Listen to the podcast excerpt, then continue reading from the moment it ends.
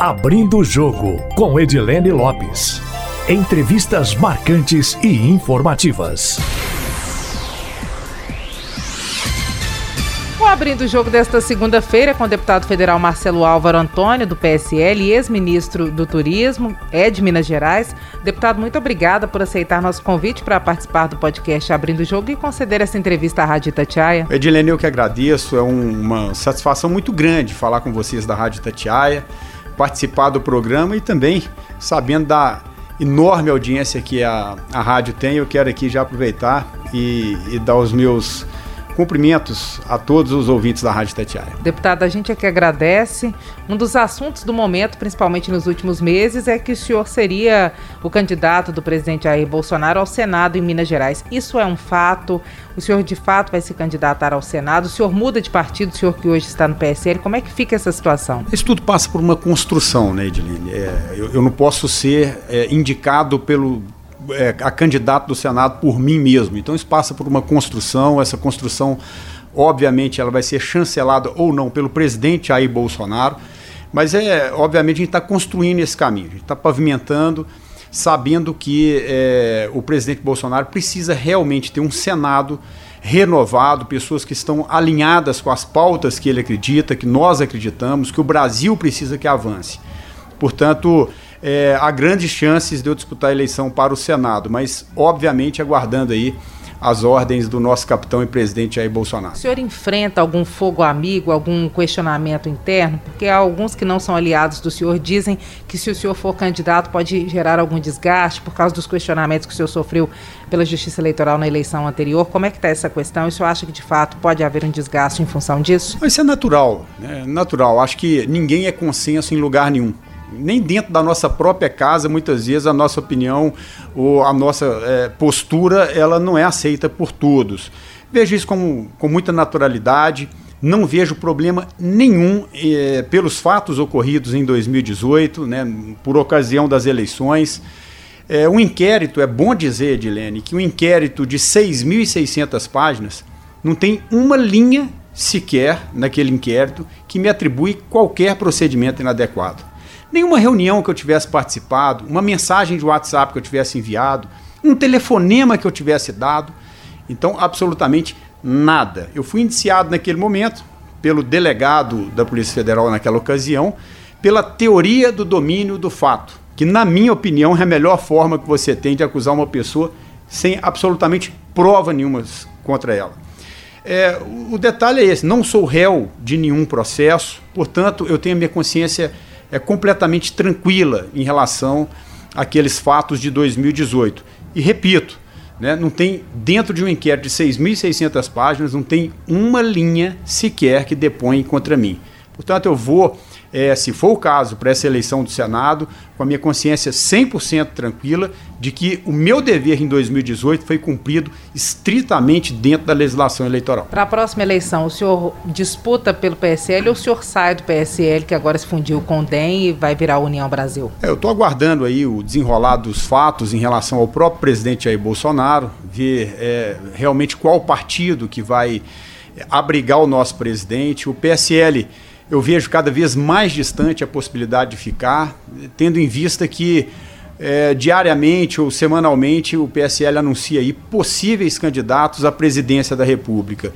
E, obviamente, o meu é, interesse, a minha vontade é acompanhar o presidente Jair Bolsonaro ao partido que ele for, que seja o PP, que seja o PL ou qualquer outra decisão que ele vier a tomar. Hoje está mais para PP ou mais para PL? Que uma semana alguém fala está 90% PL, na outra semana 90% PP. Para qual desses dois partidos o presidente vai? Pode ser que ele vá para um terceiro, que não esses dois? Olha, eu acredito que está entre esses dois partidos aí é, a decisão do presidente. É, hoje, se eu pudesse fazer uma aposta, eu diria que 60% PL e 40% PP. É o que eu imagino que está acontecendo hoje. Quais são os critérios utilizados pelo presidente para fazer essa escolha? Bom, eu acho que aí é a questão da segurança partidária. Eu acredito que em ambos os partidos, tanto no PL quanto no PP, oferece essa segurança para o presidente Jair Bolsonaro, com pessoas que realmente são historicamente cumpridores de palavra. É, e o presidente ele tem a avaliação própria dele. Então eu acredito que ele vai tomar a melhor decisão e seja ela qual for, a gente vai estar junto com ele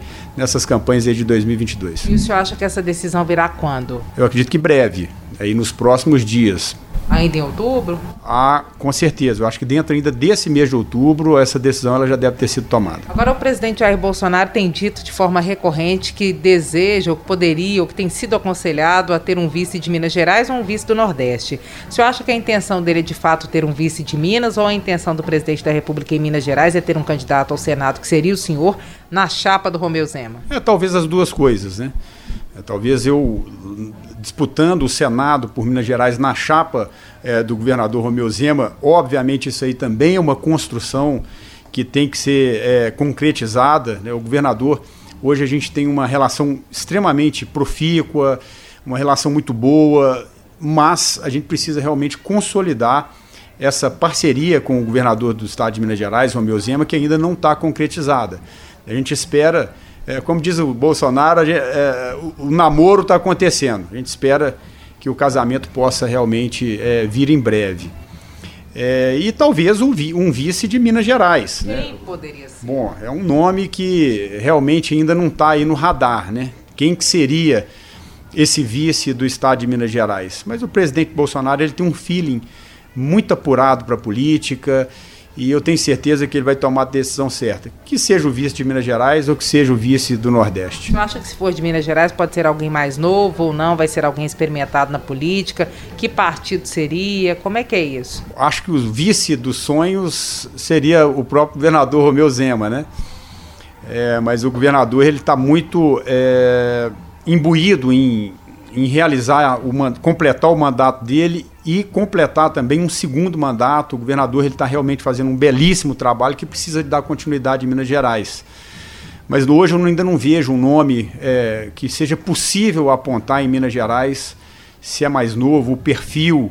Né? Eu acredito que um perfil mais empresarial, talvez, mas eu não consigo hoje apontar um nome é, em Minas Gerais que possa ser aí postulante a vice. Poderia ser alguém que não tem cargo nenhum? Sim. Por exemplo, um presidente da FIENG? Para mim seria um excelente nome. O Flávio, é, o Flávio Rosca, e por onde ele passa, ele demonstra essa capacidade, essa competência de gestão, como ele tem feito à frente da FIENG. Para mim seria um nome brilhante. E... Mas está no radar ou não está? Não conversei isso com o presidente, né? Então, mas à medida que ele fala que gostaria talvez de um vice de Minas Gerais, o Flávio é um dos grandes nomes que nós temos hoje no Senado de Minas Gerais. Então, é, vejo ele aí com total possibilidade e qualidades também para ocupar uma vice-presidência da República. Muita gente tem dito que o presidente Jair Bolsonaro, caso perceba que não vá ganhar as eleições, desista de disputar. Na semana passada, no abrir do jogo, o deputado federal Mário Eringer, do PDT, que é de Minas Gerais, disse que o presidente pode desistir porque na avaliação dele vai perceber que vai tomar uma costa e não tem perfil para perder. O senhor acha que tem possibilidade de Bolsonaro desistir de disputar a eleição? Possibilidade é zero. Eu acho que essa possibilidade ela não existe dele desistir. O presidente Jair Bolsonaro ele sabe que ele tem uma missão a cumprir e ele sempre diz que vai cumprir com galhardia. Um governo que aí é aproximando de três anos, dois de pandemia e que não se encontrou absolutamente nenhum ato de corrupção no governo, um governo que vem trabalhando as pautas econômicas de forma sofrível em função da pandemia. O primeiro ano, em 2019, o governo estava numa ascensão muito grande. O Brasil realmente entrar numa rota de crescimento muito grande. Demos aí o azar da pandemia, né, que acometeu o mundo inteiro. É, mas o, o, o Brasil está no rumo certo, a gente sabe disso. A economia está sofrível, deputado. É, mas se a gente Terrível. for analisar, Edilene, em 2014 e 2015 o Brasil retraiu 10% da economia. Na época da pandemia, agora dois anos de pandemia, retraiu 6, 6 e alguma coisa. Então retraiu menos que no governo do PT em 2014, 2015. E isso aí é um fenômeno mundial. Né? A inflação está nos Estados Unidos, está na Alemanha. É, a alta de preços é, é, um fenômeno mundial. A política do fecha tudo, do lockdown, que na minha concepção de, de ver foi equivocada, não tem que se fechar tudo em função da pandemia. Eu acho que a gente tem que ter tido critérios. Então essa política do fecha tudo e a economia a gente vê depois é que gerou, sem dúvida nenhuma, essa conta que está sendo paga agora, que está sendo é, que, que chegou agora, né? Que é a inflação, a alta da gasolina, a alta do gás, que o presidente Bolsonaro está tratando é, trabalhando diuturnamente para combater isso. Eu tenho certeza que tem uma equipe hoje no Ministério da Economia trabalhando full time para resolver a questão é, tanto da, do petróleo quanto do gás de cozinha. Então, eu tenho certeza que o presidente Jair Bolsonaro vai é, dar a volta por cima e vai completar também um segundo mandato. Então, essa possibilidade de desistência dele é zero, é zero. Com todo respeito ao nosso amigo Mário Eringer, mas ele falou sem absolutamente fundamento nenhum que o presidente possa vir a desistir em função de perceber que vai tomar a costa. Nem com essas pesquisas aí que a gente sabe é, que, são, é, que são muitas manipuláveis ou manipuladas, a gente sabe que as melhores pesquisas têm acontecido nos quatro cantos do Brasil, onde o presidente Jair Bolsonaro vai. Então, onde ele vai, são multidões de pessoas querendo vê-lo, gritando o nome dele, querendo tocá-lo, admiram o presidente Bolsonaro. Então, eu acredito que realmente ele vá para um, uma segunda eleição e a gente vai sair vitorioso dela. O senhor acha que ele vence no primeiro turno ou vai para o segundo turno com o ex-presidente Lula? Eu acho que vai ser uma eleição dura, né? É, com o ex-presidente Lula. É, não vejo aí, até aproveitando aqui o gancho para falar, eu não vejo aí uma terceira via que possa é, retirar do segundo turno ou Lula ou o presidente Bolsonaro. E que der segundo turno, eu tenho certeza que muitos dos brasileiros que hoje, por um motivo ou por outro, é, não ficaram um pouco chateados com o presidente Bolsonaro, não vão votar no 13. Vão acabar conscientizando, entendendo que votar em terceira via ou não votar é aquilo, é o mesmo que dizer que quer que seja implantado o socialismo, o comunismo no Brasil. Eu acredito que ninguém quer isso. O senhor acha que Rodrigo Pacheco, presidente do Congresso Nacional, caso incorpore de fato essa terceira via, ele que agora parece estar decidido sair do DEM e ir para o PSD, senhor acha que ele não tem chance nessa disputa? É, na minha opinião, não. Na minha opinião, o, o, o presidente do Congresso hoje, Rodrigo Pacheco, uma pessoa que eu tenho uma estima pessoal por ele, eu gosto do presidente Rodrigo, é, mas falando aqui politicamente, eu não acredito que nem ele e nem qualquer outro candidato te, é, seja uma terceira via suficientemente para é, é, é, aceitável para ir para o segundo turno. Então, acho que essa eleição ela está polarizada, vai continuar polarizada, e não acredito que nem o presidente Rodrigo Pacheco nem outro candidato tenha essa ascensão a ponto de ir para o segundo turno. Agora, deputado, uma outra informação de bastidores, eu já até tratei na coluna em cima do fato, além da pretensão do senhor e da construção para que o senhor seja candidato ao Senado em Minas Gerais, que existe a possibilidade de, de a filha do senhor, que não tem mandato, disputar uma vaga de deputada, que seria deputada federal ou estadual. Tem isso mesmo? É, as conversas existem, né? A minha filha, ela é uma amante da política desde a época do meu pai, Álvaro Antônio. Ela cresceu é, admirando o trabalho dele. Amanda é uma, é uma menina que ela tem feito um esforço muito grande para contribuir da melhor forma possível com as pessoas. Ela tem trabalho social e essa possibilidade ela ainda está sendo discutida. Bom, agora se ela realmente se decidir a ser candidata, é, eu acredito que será uma boa candidata a deputada estadual. É, essa é a minha opinião. Amanda, ela tem 25 anos, ela é de maior, ela decide a vida dela. Obviamente eu vou estar apoiando a decisão que ela tomar. A ex-esposa do senhor também pode disputar ou está fora de cogitação para o cenário das próximas eleições? Eu acredito que a mãe dela, é, a, a minha ex-esposa, nessas eleições ela está fora do pleito. Deputado, eu lembro de entrevistar o senhor ainda vereador lá no Barreiro, que é a região do senhor, e de lá para cá, em poucos anos, muita coisa mudou. Quando o senhor olha, o senhor faz a retrospectiva, como é que o senhor avalia esse caminho do senhor? Um caminho guiado por Deus, né? Eu acho que as coisas foram acontecendo à medida que Deus iluminava cada decisão que eu tomava. Muitas vezes criticadas à época da, da decisão, muitas vezes incompreendidas as decisões, mas que mais à frente a gente via que eram decisões corretas, né? E dentro daquilo que a gente acreditava, do que a gente sempre acreditou. Então acredito que isso que veio fazendo com que a gente desse um passo após o outro e saímos de vereador e graças a Deus a gente foi chegou a ser ministro de Estado, né, ministro do Turismo, onde também é, consegui entregar uma boa gestão do Ministério do Turismo E isso aí foi uma experiência muito boa que eu tive na minha vida. Agora é continuar o trabalho, ajudando o Brasil, ajudando o Barreiro, ajudando Belo Horizonte, porque essa população nossa merece, inclusive o metrô, né?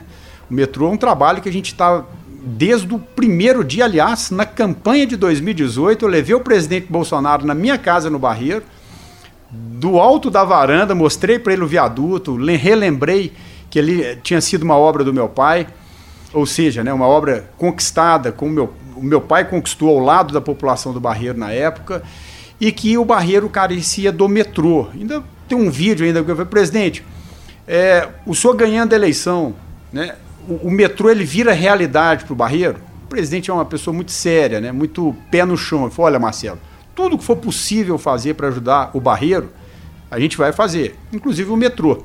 E isso agora começa a se tornar uma realidade. Né?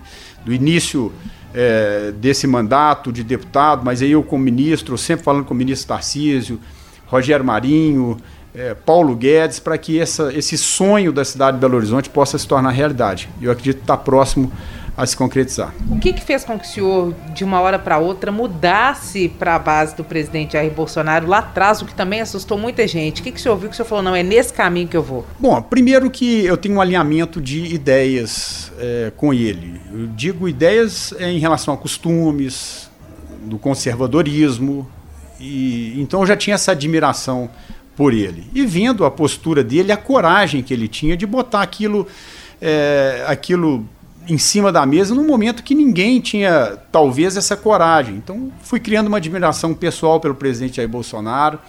Percebi que naquele momento, em 2018, a população brasileira é, queria que realmente fosse um presidente que pudesse combater corrupção. Bolsonaro é essa pessoa que a vida dele já foi vasculhada dos quatro cantos e até hoje ele mostrou que era uma pessoa correta, uma pessoa séria na política e também a segurança pública. Eu via que essas duas pautas convergiam no presidente Bolsonaro. População cansada né, de, de, de direitos humanos que só defende bandido, de, de, de, preso que tem mais direito que o cidadão é, é, de bem. Portanto, o presidente Bolsonaro ele reunia algumas qualidades ali que me chamou a atenção e que me fez realmente tomar essa decisão de acompanhá-lo e fiquei muito feliz com a decisão que eu tomei. Deputado, como é que foi o dia em que o presidente Jair Bolsonaro levou a facada lá em Juiz de Fora? Eu lembro que na hora que eu soube, a primeira coisa que eu fiz, saber que o senhor estava lá, foi ligar para o senhor. O senhor desligou o telefone duas vezes porque estava ali no pânico. Como é que foi aquilo? Quanto que o senhor percebeu que o presidente tinha sido esfaqueado? Como é que foram os momentos logo após?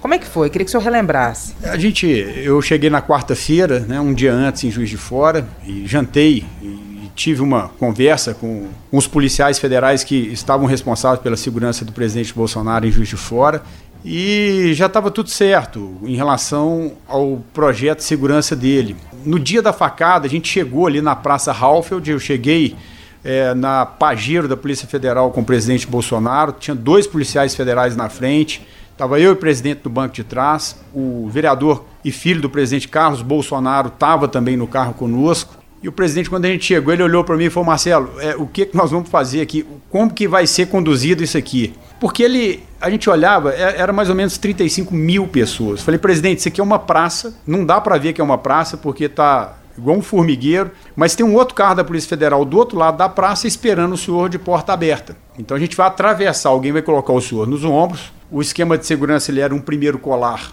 né, de policiais federais, e aí fazendo é, aquele, aqueles elos com o braço, e um segundo cordão de policiais militares. E fomos então para o meio da multidão. 35 mil pessoas, aquele empurra-empurra. Chegou do outro lado da praça, a Pajero estava lá com as portas abertas, mas o presidente Bolsonaro ele decidiu continuar. Né? Tudo aquilo que é, é, contribuiu para que a facada acontecesse. Quando continuamos, entramos naquele calçadão. E o calçadão, é, segundo a Polícia Federal, não seria bom a entrada dele ali, porque prédios de um lado, prédios do outro, era um alvo fácil para sniper. Fugiu do cronograma. Fugiu do cronograma. E de repente, eu acredito que depois de uma hora e meia, duas horas depois, no meio daquela multidão de empurra-empurra, esse esquema, ele aos poucos ele foi desfazendo. Né? Tanto que o Adélio, no início, ele já tentou dar uma facada. Tem vídeos que mostram que no início ele tentou dar uma facada. E aí ele foi acompanhando até o final. No final, acho que já estava ali meio comprometido o esquema de segurança. Foi a hora que o, Adélio entrou e, e, conseguiu dar aquela facada. Eu, eu não vi a facada acontecendo, só vi o presidente gritando. Na hora que eu olhei, ele estava com a mão na barriga. É, colocamos ele no chão, né, obviamente num barra, e quando identificamos que ele tomou uma facada. Imediatamente já peguei garrafa d'água na mão dos outros, já joguei fora, falei, pega ele, pega ele, vamos, vamos correr, vamos correr com ele. Corremos com ele, colocamos ele dentro da Pajero da Polícia Federal. A Pajero foi arrancar, eu passei para frente da Pajero para tirar a gente da frente para que pudesse ter a maior celeridade possível e graças a Deus ele chegou a tempo de ter sua vida salva ali na Santa Casa. Então foram momentos de, de terror momentos que realmente nos trazem uma tristeza muito grande de saber que um militante do PSOL possa chegar a, e que para mim não, não foi um ato isolado, isso aí é uma posição pessoal minha. Uma pessoa não pode ter três cartões de crédito, dois telefones, computador, daí a três horas pousa um, uma aeronave lá com advogados para defendê-los, lobo solitário, né? desempregado frequentou o clube de tiros que os filhos do presidente frequentavam em Florianópolis. A, a, a, presença dele foi registrada no mesmo dia na Câmara dos Deputados. Então, assim, existe uma série de fatores que realmente trazem ainda, paira uma dúvida muito grande em relação a esse fato ocorrido. Você acha que foi premeditado? Na minha concepção, sem dúvida nenhuma. Como é que está esse caso hoje?